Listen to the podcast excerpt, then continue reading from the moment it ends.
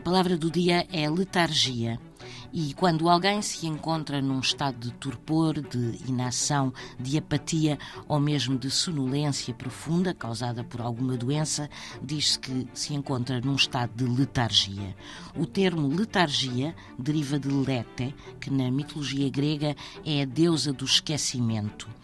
Esta deusa era filha de Eris, a deusa da discórdia, e Lete deu o seu nome a uma fonte, a fonte do esquecimento, e esta fonte estava situada nos infernos e era onde os mortos iam beber para esquecer a vida terrena e as almas antes de reencarnarem num corpo, e bebiam também desta água, mas desta vez para esquecerem o que tinham visto no mundo subterrâneo.